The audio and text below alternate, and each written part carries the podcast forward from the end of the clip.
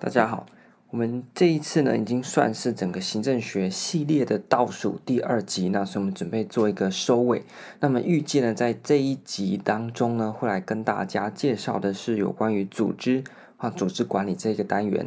那么另外一个呢，就是在组织里面的管理，其实某一种程度上就是在讲公共管理啦。那所以呢，这一集我们就把组织和公共管理这两个主题给进行一个合并，来跟大家做一个简单的介绍。那么，因为如果你是要考一般行政的话呢，公共管理和我们下一集要谈的这个公共政策啊，基本上呢，它就是一个独立的科目，所以这两科呢，你自己啊也会单独的去念。那所以呢，在行政学里面，在公共管理和公共政策，我们会讲的比较概要一点，就是指出一个大方向，让你自己去呃做更多的了解。因为他们单独出来的话，要讲也是可以再开个九堂课来讲了。那所以呢，在这个行政学，我们就简单的带过就好。那基本的概念呢，你有了之后呢，搭配你的书本去念，这样在行政学，我、是就行政学这一科呢，基本上呢就没有什么太大问题。那么如果你是本身有要考这个公共管理或公共政策的呢，那我也是建议说，尤其是公共管理，你应该要从行政学去着手，因为目前啊，公共管理算是一个蛮尴尬的科目，因为它。呃，就不像公共政策，它从行政学独立出去之后，还有那么多的这些内容能够单独变成。一个非常完整的考科啦，也就是说，它很多东西呢是跟这个行政学会产生重叠的部分。那因此呢，在准备一般行政的考科的时候呢，如果你的科目有公共管理的话，那请你就合着行政学一起念就好了，OK。但是因为今天我们有时间上面的限制，所以呢，不可能把公共管理讲得非常细，所以也是概要性的啊。谈完组织之后呢，我们就进到公管，那点几个比较重要的重点出来。那让大家知道一个方向，那更多的细节呢，就自己去看一下，因为公共管理它并不是一个太难的科目。好，那所以我们先进到第一部分，就是讲组织的部分。那针对组织呢，在国考里面呢、啊，那你要怎么样去读这个单元？请你从以下几个面向去着手。第一个有关于组织的考法呢，就是关于组织形态啊的这个问题，组织形态。第二个呢是呃形态之下呢，我们要问一下组织有哪一些组织的文化。这第二个，那第三个组织里面呢，不同的组织形态呢，可能会引申出不同的这个组织运作状况。那不好的情况，我们就叫做组织病象或组织病态这样子一个主题。那第四个呢，就是我们组织，呃，除了要克服我们组织病象之外呢，也希望组织能够不断的进步。那这时候就需要进行组织的学习，所以这是第四个主题。那最后一个主题就是组织学习完之后，会要克服这些组织病象，我们就会需要组织的变革或组织的改革，或者政府再造等等这些概念都差不多。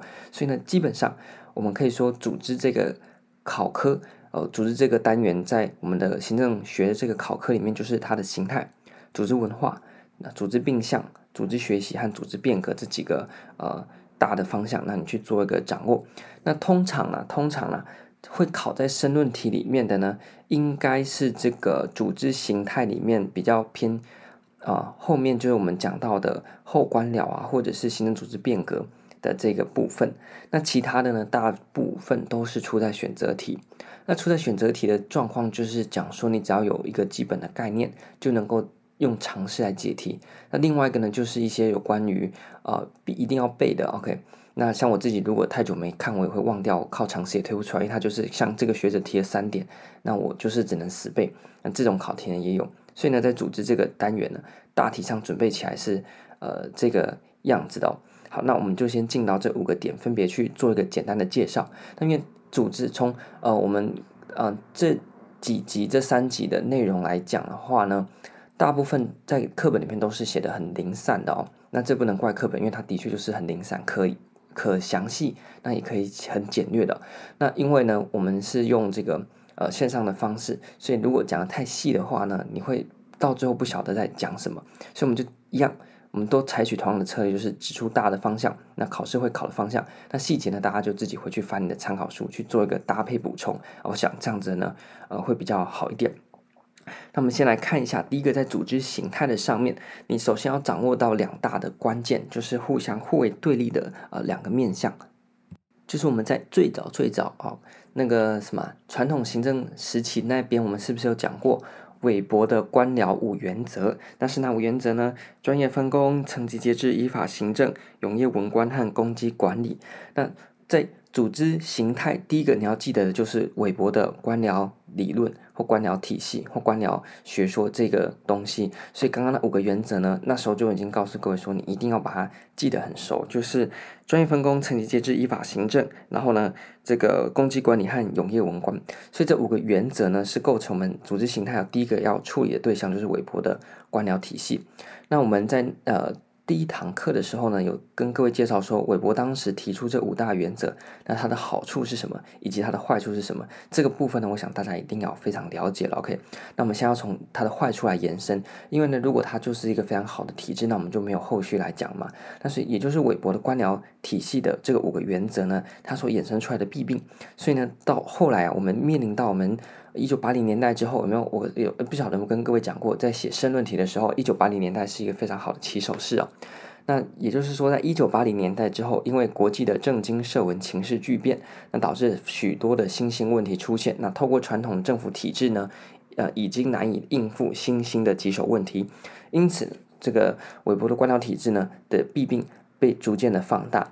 那于是呢，就很多学者针对啊。过去既有的官僚体制，尝试提出一些新的组织变革的方向。那其中我们要讲的第二个就是海克奇，或者 Heckscher，H E C K S C H E R 这个学者他提出来叫做后官僚模型。所谓的后官僚模型，就是在官僚模型之后嘛。那你通常啊，你听到呃在学界里面后什么什么后现代后实证啊，然后呢什么什么后的，就是呢前面那个东西的相反嘛。我在你后面就是你的相反边，就是。你的背面嘛，所以听到后就是呢，把后什么东西那个东西颠倒过来就变成后了。所以呢，后官僚你不用特别去背，你就直接把韦伯的官僚每一点呢，把它颠倒过来啊，那就是我们海克契 Heckscher 他所提出来的后官僚。所以呢，我们也可以来谈哦，像是专业分工，呃，那时候就把每个人当做小螺丝钉啊，你做 A，你做 B，你做 C，全部串接起来。但在后官僚，我们就讲说啊，你不能让人只做同样的事情啊，你要去讲究工作的呃这个。扩大化，甚至是丰富化，让员工呢能够尝试不同的东西，OK，这样子能够增加他们的人性，在工作里面呢比较有动力。那第二个呢，像是我们讲层级节制啊，这个阶层分明。但是后官呢，我们就主张要弹性化的组织哦，不要那样子层层的命令传递链，我们可以用比较扁平的方式啊，哦，这样子的话呢，会克服组织的一些僵化的问题。第三个依法行政啊，我们同样进行弹性化啊，给原则就好，那细节呢，让这些。呃，人员组织的人员有更多弹性去做处理，不用用法规呢把人给绑死，这样造成组织的嗯、呃、没有效率。那像是永业化，我们在后官僚主张说应该用契约的方式啊啊、不应该用永业，因为永业的好处是保障文官可以依照人民的福祉去做事，但是坏处就是你有恃无恐嘛，因为你除非犯法，不然不会被 fire 掉。那所以。大家就没有什么动力。那透过契约的方式，哎，哪一些绩效指标，我跟你打好契约，就像四部门一样，那人会比较有竞争力。那薪资啊，然后奖励也可以比较弹性化的，因人而异。这样的话呢，可以让组织的人力呢是比较活泼的。那像最后攻击管理呢，一样是啊、被引入。到后官僚，我们要把攻击制度底下去做一个翻修，就是呢，让这个考级更完整，像三百六十度评估法啦，然后多元的这个评估，那就是在后官僚里面所强调的哦。所以呢，你后官僚当然你直接去翻书，他会给你另外一套说法，但是基本上后官僚就是把官僚的所有东西呢颠倒过来，就是后官僚。那所以呢，呃，你真的要去翻书的话呢，后官僚的一些特征啊，就像是这个。过去从层级节制的呃这个职位的权威变成是一种互相尊重的，那根据专业的这种权威的领导，那在目标上面过去呢是由上而下的这个命令链嘛，那在这个新的后官僚呢也是强调大家共同的愿景。那另外一个呢就是我们讲到的弹性，刚才已经提过的，像是授权啊还是松绑啊这些原则。那在绩效的部分，我们刚才讲透过三百六十度的评估，那什么叫三百六十度？就是过去是长官打你的。考绩，现在呢是你的同事啊你的下属全部来进行对你进行考核，就让员工呢是进行一个多方面的参与。那这样子的话呢，在后官僚里面，他认为可以修正传统官僚理论的一些缺点。那像是这个呃官僚啊，那你要采取这个契约等等，所以呢你去记这些，那还不如去把官僚体系的那五点记好，然后到后官僚就把它全部颠倒。你这样去写方向大概就正确。那如果是选择题的话呢，你也可以啊去进行这个逻辑的判断，那也可以帮助你选出答案。所以你聪明的考生，因为东西太多了，所以能够简化的我们尽量简化啊。就殊途同归嘛，你要把后官僚他自己学者也有提出一套，你要去记它也可以。但是呢，如果你懂得后官僚就是官僚的相反的话呢，你只要把官僚记熟，那颠倒过来就是后官僚。OK，所以这第一组我们要记得韦伯的官僚和 h a c k s h e r 的后官僚。那么后官僚我们刚才提到一个概念，就是要把员工的参与加进来，因为就是在我们在 NPS 的那个时候有提到，近代啊我们的行政学的一个大变化就是所谓的民主。概念和多元的概念，参与的概念要进来。那所以呢，当人民或者是当这个组织内部去进行一个参与的时候呢，就叫做民主行政。所以民主行政在内部就是扩大员工的参与，让过去呢很死板的这种长官和下属的指挥关系呢，变成是一个呃伙伴的关系。那变成是一个员工也可以共同参与。在这样的情况之下，我们的组织呢比较有活力。那外部呢也可以让民众啊适当的啊对我们的这个行政过程或者我们行政组织的管理呢提供一些意见。那过去呢就是你觉得公务员办不好，你也拿他没辙。现在不是有很多都是那个民众满意吗？可能他办完一个公文，他给你按一下说，诶，你你这次是满意，非常满意，不满意，非常不满意，请你按一下，让他们有及时的回馈嘛。所以这是一个参与的过程，那就是引申到我们在这个 NPS。应该是 NPA 或者是 NPA 那个单元，我们提到的民主行政的概念啊，这边也可以引入。所以呢，从韦伯和 h a c k s h e 这个官僚与后官僚，我们对应出来叫做民主行政的概念。那接下来我们要延伸一点哦，我们说韦伯的那一套呢非常死板板，所以呢，我们叫做机械式的组织形式。什么叫机械式的组织形式？就像是机器一样，它一个螺丝卡一个螺丝。那它的好处是什么？如果你是每天例行性的公事，那就非常适合使用机械式的组织，因为他没有，他不需要创新，他只要每天呢，照同样的事情重复做就好了。像是呢，负责核发这个呃做身份证的，那、你就资格符合，他就帮你办一张新的身份证给你，啊，他不需要去创新。那这个时候呢，这种日例行性的 routine 的事情呢，就用机械式比较适合。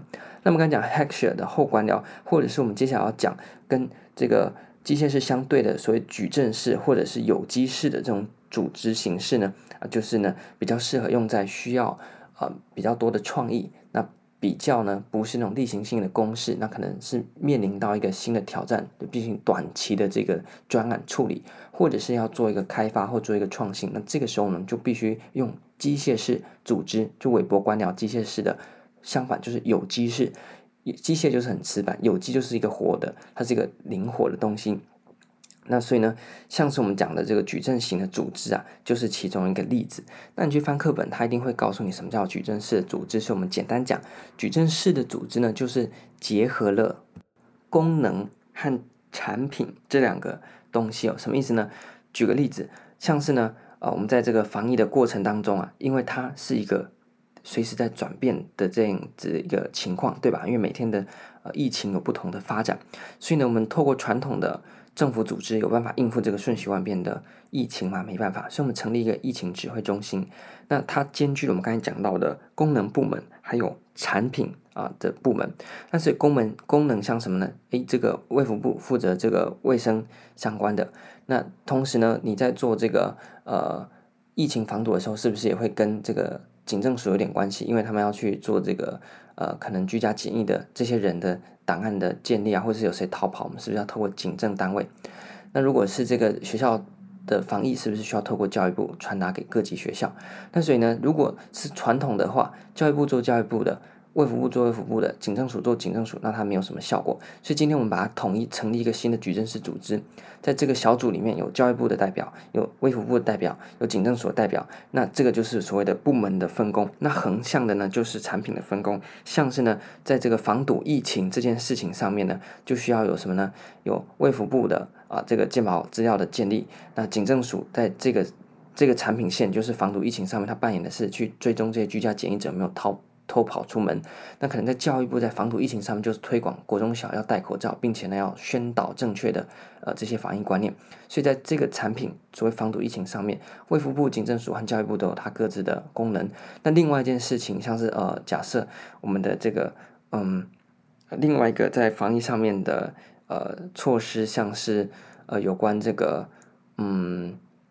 我们讲疫苗的施打，好了，最近的疫苗施打，那是不是也牵出了卫福部本身之外呢？教育部也要这个对这个国中小的同学生呢进行一个宣导。所以疫苗施打率上面呢，卫福部本身呢，当然它扮演一个主要角色。那其他的呢，这些部门也是不是也会在这个产品线上提供它各自的呃这个角色？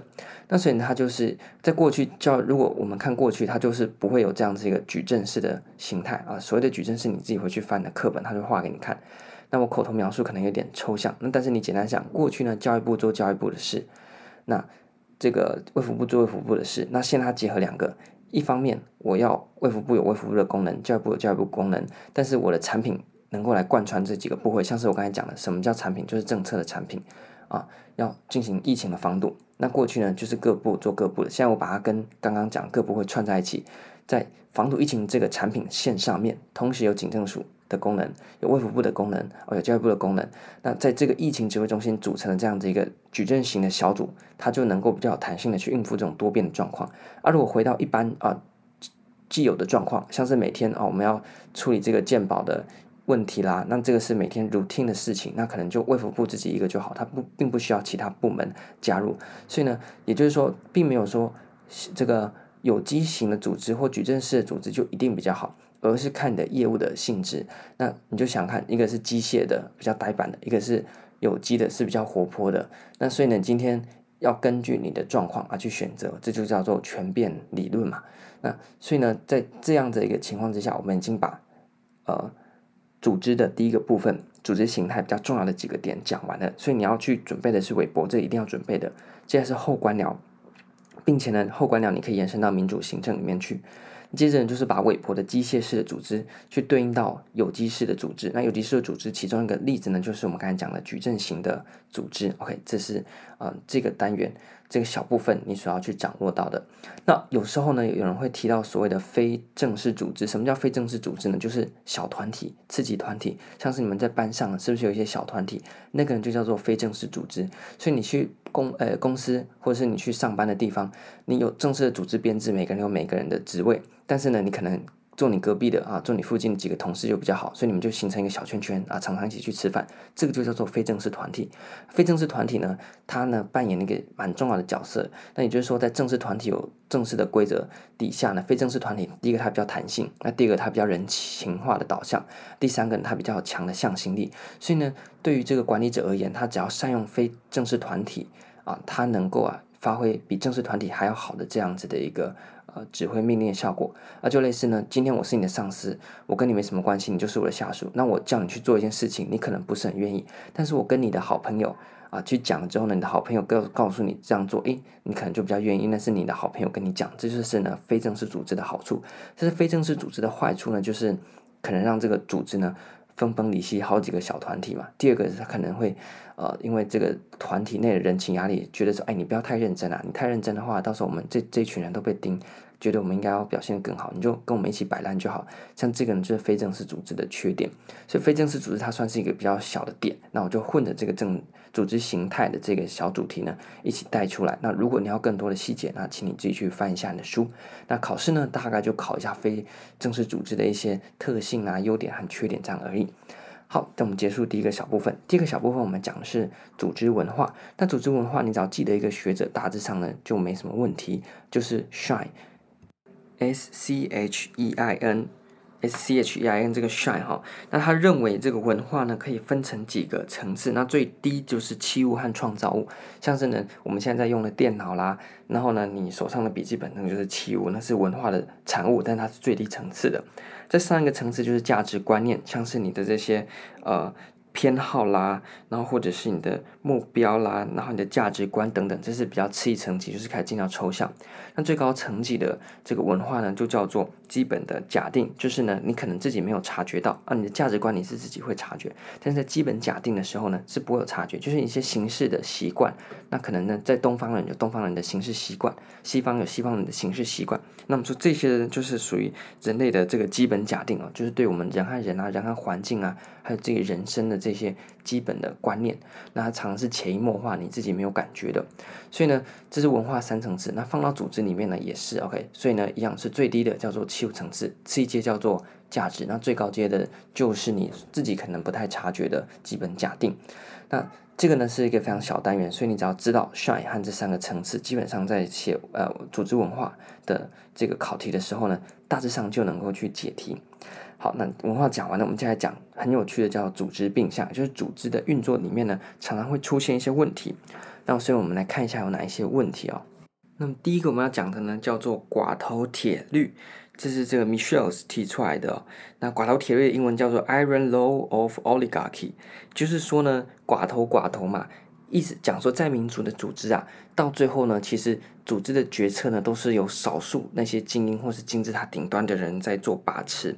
那所以他研究的其实就是那时候德国的社会民主党，那么号称是一个呃社会比较偏向社会主义的啊这样子的一个民主形式。那应该是比较重视公平参与的，但其实到后来呢，会发现说啊，不论这个组织在民主，那最后呢，权力都是集中在少数个呃人的手里面，而且呢，这个常常啊，这个领导产生的方式呢，也会越来越不民主。那到最后呢，就坏处呢，就是容易导致啊，这个权力的斗争、内部的倾轧。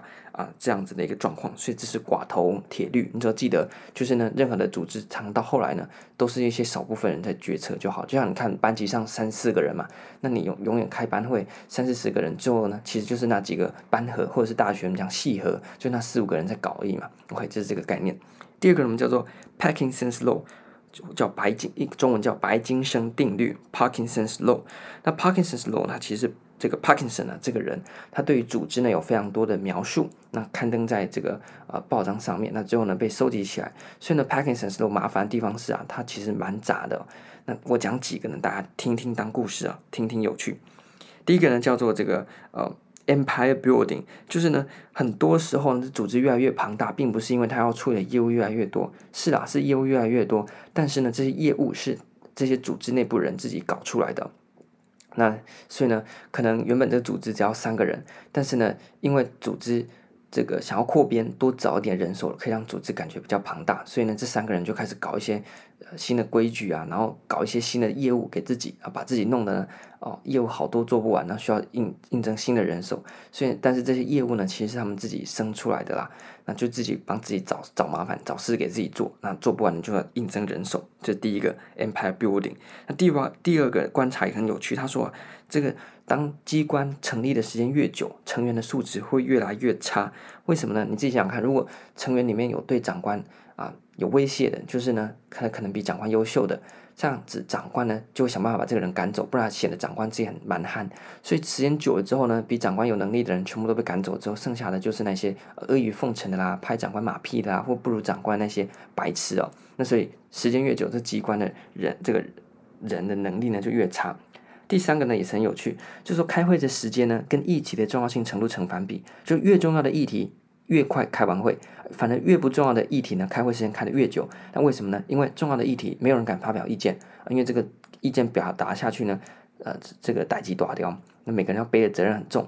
所以呢，议题越重要的时候呢，反正越来越来越少人呢敢发言。反正这些不重要的东西啊，因为反正你讲什么垃圾话也都没什么影响，所以越不重要的议题呢，开会时间拖得越久，因为每个人都很踊跃的去发言哦。这第三个，第四个呢是组织的委员会呢会越来越多。就是呢，今天出了一个什么事情了？我说我们成立一个专案委员专案委员会啊，明天又出了什么事情？那我们再成立一个专案委员会。那所以呢，动不动就要成立一个呃小组啦，成立一个什么委员会啦等等来处理。那久而久之呢，组织里面就会出现一堆委员会。第五个呢也是很有趣，他说呢，如果你看这个组织的建筑啊越漂亮，那通常组织效率就越差。这是 Parkinson 自己的观观察，就是呢，呃，他觉得只要盖得越漂亮的，通常都是华而不实。所以这个组织漂漂亮亮的，那里面通常都啊蛮蛮烂的，就让我想到说，我们这很多地方法院哦，都盖得跟那个皇宫一样，比大饭店还高级哦。但是我就不晓得里面这些我们的这个司法人员在大家心目中是什么样的呃印象。好，那第六个呢，就是消化预算，就是说呢，他观察到，因为我们这公部门，你今年预算没有花完，我给你一百块，结果你就花了九十块。那照理说应该是，哎，好啊，不错，因为我给你一百块，你其实花九十块就把事情做完了。但是在公部门的逻辑尝试，哎，你为什么没花完？那你既然今年我编给你一百块，你只花九十块，那明年我就编给你九十块就好了。所以呢，导致在年底的时候，大家怕隔年的预算被砍了，是疯狂的花钱，就有这个消化预算。像我们研究所或者在这个大学学术单位啊，到年底的时候就莫名其妙突然一堆演讲啊，然后呢，重点都是有公餐，因为演讲啊、就请讲者啦发个便当、印个海报就可以把这个经费给核销掉嘛。那所以呢，当这个公部门没有这种绩效的概念，就是说我今天帮你省了十块钱，所以呢，你给我一百，我花九十，这个是值得鼓励。但是在公部门，它会变成你没钱没花完，表示你办事不力。所以这个逻辑底下呢，到年底大家就是在乱核销预算了。但像我们自己呢，也曾经这个参与过所上核销预算的这个勾当啊，所以讲起来呢，这也是蛮现实。纵使在我们以公共行政啊为主要的这些系所呢，大家都知道有这个消耗预算，那上课也都提出来，但是呢，所务在运作的上面呢，还是会有这个消化预算的这种事情出现了。那所以你就知道这些学者讲一套做一套嘛，嗯，怎么样可以指望他呢？OK，好，那所以以上六点呢，就是 Parkinson's Law 里面啊收集起来的比较常见的几个对于行政组织的一些病态现象的一些观察，那都非常的有趣。接下来我们讲叫做 Peter's Law。就是彼得定律。那彼得定律呢，就是讲说一种只升不降的困境。就在我们公部门里面，你有听到有人被升职、升等啊、升升升官，但是呢，因为啊目前的体制，所以你很少听到所谓的降官，除非呢你这个违法，不然呢你升到。科长了，你就不可能再降回去科员嘛，对不对？但是这个问题，也就是说，假设你今天升升升，一路升到科长，啊，发现说完蛋了，你能力不符合科长这个职务要求，好，那当然你就升没办法继续往上升，变成可能处长或更大的长，但是呢，你就卡在科长的位置上面，那你也没办法往下降，因为呢，没有往下降的机制啊，你只要不要犯错，那你就刚好卡在科长这个位置上。那一方面呢，你能力不足，所以你也没办法往上升了。第二个。因为你没办法往下降，所以你虽然没有能力去当科长，但是呢，你还是卡在这个位置上面。所以 Peter Slow 就讲这个困境。那所以久了之后呢，主管职都是一些垃圾、一些混蛋，在他们不适合的位置上面把这些位置给占住。那我想呢，如果你有这个呃，不管是待过私部门或公部门，应该多多少，因为常在公部门就听到在抱怨长官的嘛。所以 Peter Slow 呢，也不是不无道理啦。就是呢，你你一直升升升升到你不能升的地方之后呢。你爬不上去，你也跌不下来，那、你在位置呢，就是不适合你的位置。那久了，组织到处的这些小这些啊、长官的位置呢，就卡一些啊、没有能力的这些饭桶。所以这是 Peter's Law 的观察。下一个我们讲叫做布希罕效应 （Bohica，B O H I C A）。那 B O H I C A 它是 Bend it over, here it comes again 的缩写。什么叫 Bend it over, here it comes again 呢？就是讲说啊，新官上任三把火啊，新朝上任呢，总是要。有一些新作为，但是呢，你铁打的衙门流水的官，你这个新官上来之后呢，一堆新措施出来，那把底下呢搞得人仰马翻。那久了之后呢，底下就发现说，我配合你在这边弄得人仰马翻，你也不干不过两三年啊，顶多四年八年就要走人了啊，之后又换一个新的啊，东西又不一样了，那我现在就摆烂就好了，能拖就拖嘛，反正你走了之后新的来也是把你现在这些东西推翻。那所以那个。不稀罕效应或波希卡呢，意思就讲说啊，这个常任文官啊，因为这个政务官的来来去去啊，就会变得比较消极。因为你上来之后呢，推一大堆新的东西，我怎么知道你什么时候离开？我配合你弄得累得要死，你明天离开了，新官上任，把旧的东西全部又归零了，那我不是白痴吗？所以就是不稀罕效应。那接下来我们介绍一个叫做 Myers Law 迈尔斯定律。那迈尔斯定律用我们的话讲，就是换一个一个位置。就换了一个脑袋了，那所以这是迈尔斯定律。所以你只要看到换了一个位置，换了一个脑袋啊，你就选迈尔斯定律就没错。最后一个呢，我们要讲一下就是墨菲定律啊，这个当然是大家都非常了解，就是你凡是你认为啊不可能出错的啊，往往就会出错。那这个呢，就是我们讲的墨菲定律。好，所以以上从 Parkinson's Law、Peter Law，然后呢，波希卡、迈尔斯，然后到墨菲定律。这些呢，还有寡头铁律哦，就是我们常见的组织病象。那所以这些问题呢，都常常啊会导致我们组织的一些呃没有效率啦，甚至导致组织的一些冲突产生。那因此呢，哦，在国考里面呢，它常考的就是给你一段叙述，问你这是哪一个病象，或以下呢何者是符合所谓的寡头铁律的叙述等等之类的考法了。那你只要呢把它记起来呢，就没什么问题了。接下来我们进到第四个小主题，叫做组织学习。组织学习呢，有呃两大部分你要了解。第一个呢，就是所谓的单圈和双圈学习，这是第一个。第二个呢，就是最有名最有名的学习型组织，就是 Peter Senge 圣吉他所提出来的学习型组织。好，那么分别来讲这两个东西。第一个呢，提出来所谓单双圈学习的，就是所谓的呃这个 Argyris 和 Schoen 就是阿吉里斯和熊恩啊，中文好像这样翻，那怎么拼呢？A R G Y R I S，阿吉里斯 （Argyris）。那另外一个人叫做 Shun，SCHON。那这两个人呢，他就提出来了单圈学习和双圈学习的概念。那单圈学习，你可以想到就是呃手段上面的一个改进，就是呢，今天你要做 A 事情，那你用了 A 手段，那你发现 A 手段呢？呃，有一些问题啊，导致这个 A 事情没办法做得很好，那你就去针对你的这个手段去做调整，那采取 A prime 途径，那就把 A 事情做好。但是呢，这就仅止于你的手段上面去做调整。双圈学习的意思是说啊，除了这个手段调整之外，你要回回去反省整件事情，你的这个基本价值啦，你这个目标 A 的 A A 就是你要达成的这个 A 目标啊，本身啊，它是不是一个呃？值得去完成等等的这样子一个目标，所以双圈学习除了手段之外，它还重视你所谓的目标设定和你的价值设定的检讨与反省啊，反省整个组织啊的这个目标，那这个呢就叫做双圈学习。所以呢，呃，讲白一点，就是你今天经营一个工厂，如果是单圈学习，你只是要想办法把这个机器改良，让它的生产率可以提高。双圈学习，你就要考虑说，那我到底要生产什么东西？那我这个整个工厂的目标有没有要转变？那我这个包括我员工管理啊等等的基本信念呢、这些的反省啊，就是双圈的学习。那提出来的就是阿吉里斯和熊这两个学者。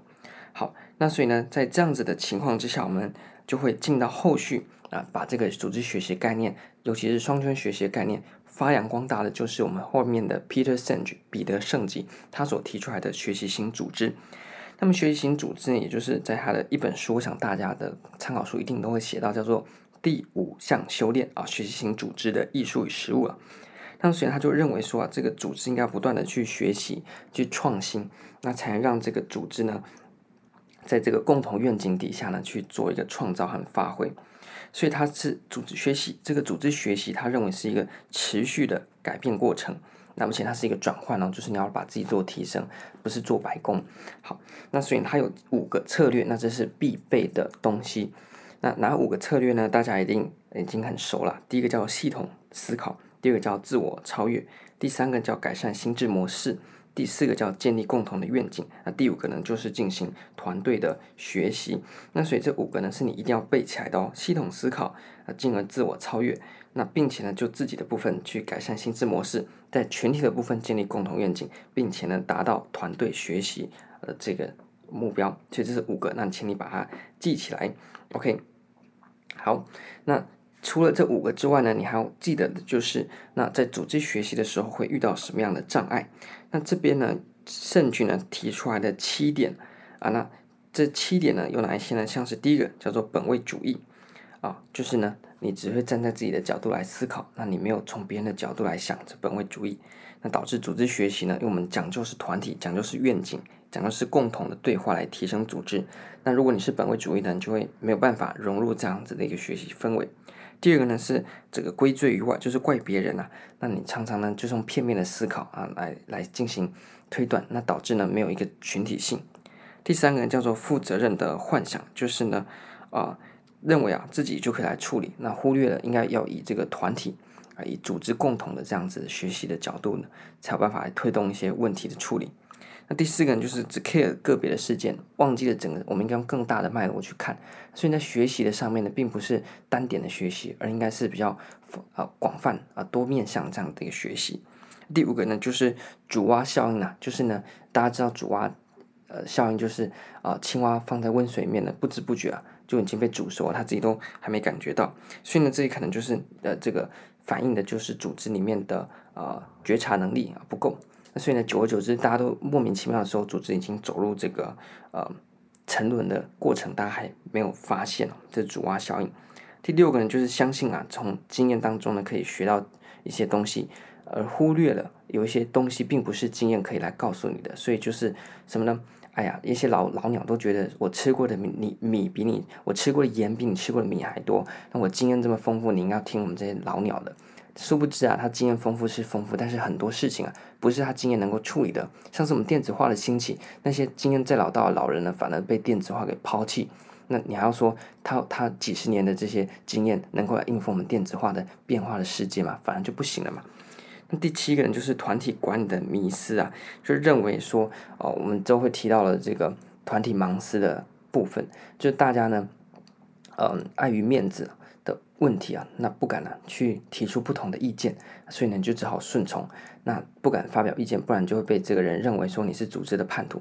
那久了之后呢，这个组织就没办法啊、有人敢讲真话。那之后在这个欺骗底下，组织呢就迈向了所谓的呃。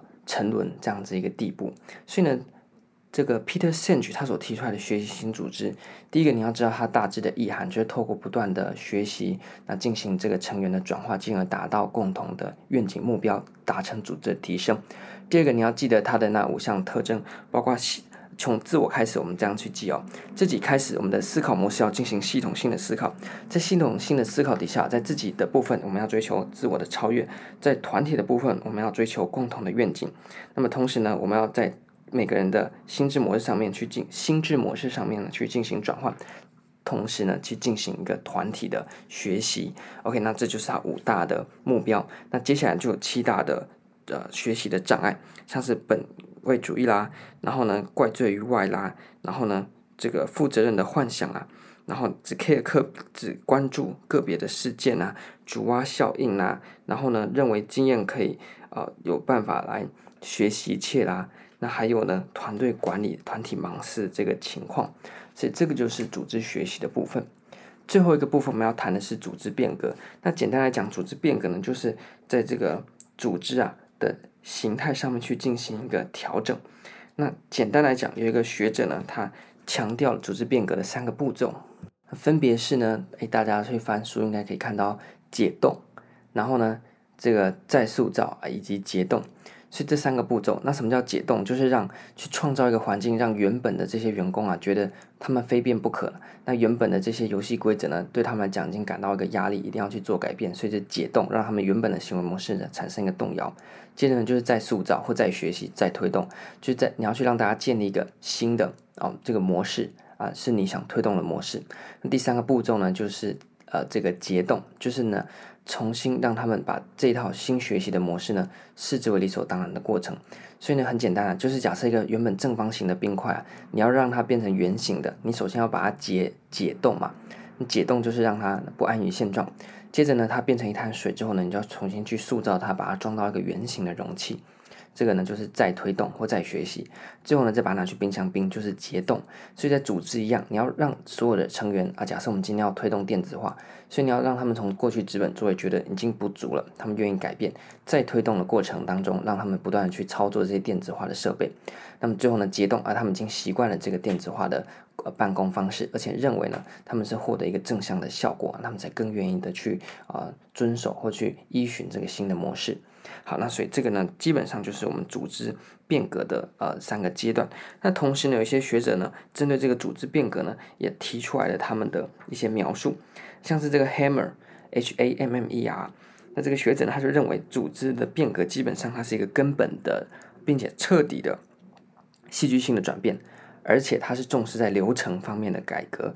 所以在考到这个主题，堂就会问说，下列哪一个是组织变革的核心？那通常我们就要去。选这个流程，那他呢？这个 Hammer 他也提出来了流程，呃，再造组织流程再造几个重要的原则，像是流程中心啊，要以顾客为导向，要以目标为取向，要系统性的思考，那么要善用资讯的科技，所以和这个 NPM 很像哦。那大家去做一个结合就可以了。那大致上呢，这就是我们组织再造或组织流程再造的呃一些呃特质和学者提出来的论述。那大致上国考会考的就是在这些部分。那最后一个呢，就是比较实务应用的，就是对应到我国的呃组织再造，就是政府改革的部分。那我们的政府呢，改革就是为什么要改，就是一些缺点嘛。那像是啊、我们的部会呢太多了，那导致呢一些新兴的业务呢，这些部门啊非常的杂乱，那没有效率。那第二个呢是分工过细，那这是配合第一个就是部会太多，像很多都需要啊、呃、这个斜杠嘛，就是同时会多领域的功能。那你这部门切那么细，分工那么细，导致你很多需要跨领域的事情呢都办不起来。接着呢就是这个原额的数目啊，呃可能被质疑说太过的膨胀。那同时呢这个部会的功能啊也被有点混淆了。所以部会的功能就是讲说，今天部是部长制，呃，有一个单一的首长要进行决策的。那委员会制呢，就是一群人去做一个投票去做讨论。所以呢，委员会制比较偏向说那种比较争议性的啦，或比较创新性的一些议题，那种需要集思广益，我们就需要透过委员会制，那就叫做叉叉会。那如果是部长制，就叫做叉叉部，但是现在很多叫叉叉会的，它其实是部长制。那叉叉部呢，它其实用用类似委员会的形式，那导致呢，大家看名称呢，并没有很办法直接去理解这个组织。那接下来还有一个就是啊，像是法律的保留过多，就是因为我们政府依法行政，所以呢，组织也必须有法律的规范底下去做运作。这是当今天法律太多的时候，就会让行政组织运作起来绑手绑脚。那么以上呢，都是啊我们在讲的有关我国行政组织当前面临到的一些困境。那所以呢，第一个部会太多，第二个名称乱取，第三个人也太多，第四个法规也太多，嗯，导致呢这个运作上面呢各种的限制啊啊，让我们的组织的运作非常的没有效率。那所以呢，我们就要想办法呢，去进行针对这些问题呢，去进行调整。那这就是我国的组织再造所希望达成的目的哦。那所以呢，我们组织要怎么样再造呢？有三个原则，那你把它记起来，申论题拿上去写就啊，这个马上夺分哦。那是哪三个原则呢？就是第一个精简，第二个弹性，第三个叫。有效能，所以精简、弹性、有效能就是我们行政组织改革的一个目标。所以在上游的部分，我们要把政府定位弄清楚；在中游的部分，我们必须把政府结构给搞清楚；下游的地方，我们在做行政业务的地方去进行一个调整。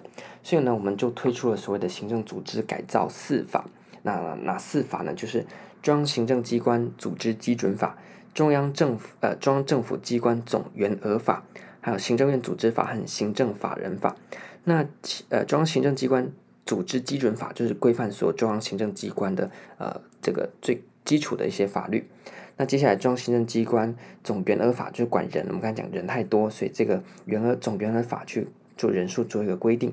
那行政院组织法，因为我们行政院就是行政最核心最核心的一个呃部门嘛，那所以呢行政院组织法呢也针对行政院的这个。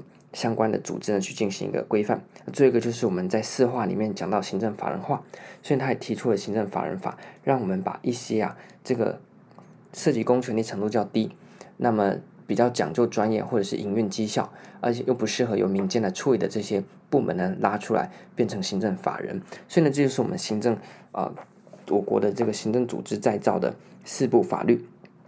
那当然，又讲到法律的部分，它就可细，然后呢可略。那所以我这边只是点出大方向。那但是现在考试的趋势不太会很细节的问你到某一部法律呢，它到底有什么样的呃内容啊？所以呢，大家就稍微记一下那四部法，还有我们精简、弹性、有效能的原则，这样子呢就可以了。好，所以呢，以上就是我们在嗯这个组织。这个单元里面所要重视的国考当中的五个小主题：组织形态、组织文化、组织病象、组织学习和组织的变革。OK，那一样讲到这边呢，我们先做一个呃呃休息。那、下半段呢，我们再继续讲公共管理。那刚刚已经讲到公共管理呢，它本身也是独立的科目，所以呢，我们在行政学里面讲公共管理的时候呢，就讲个概要就好，让大家呢有一些 sense。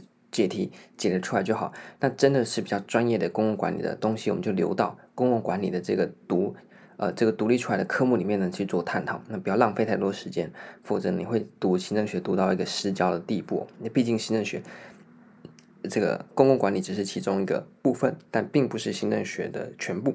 那所以呢，你就呃听个大概就好。那但是呢，现在呢，我们先打在打住啊，在这个组织的。主题上面，那希望呢，大家透过简单的说明，能够把这个很杂乱的组织的这个单元呢，大致上有个方向，知道了国考比较常见的啊那一些东西是哪一些面向，那搭配你的参考书去把它做一个补强。那这样子的话呢，如果出组织的考题，你可能呢就这个十拿九稳。那真的不太把有把握的，你也有一个基本的观念，能够知道说他大概在问组织的形态啦，还是组织的文化病态。学习或是组织的变革，那也有助于你呢，透过尝试的方式去进行解题。好，那我们先暂时休息一下，那接下来呢，我们继续讲公共管理的部分。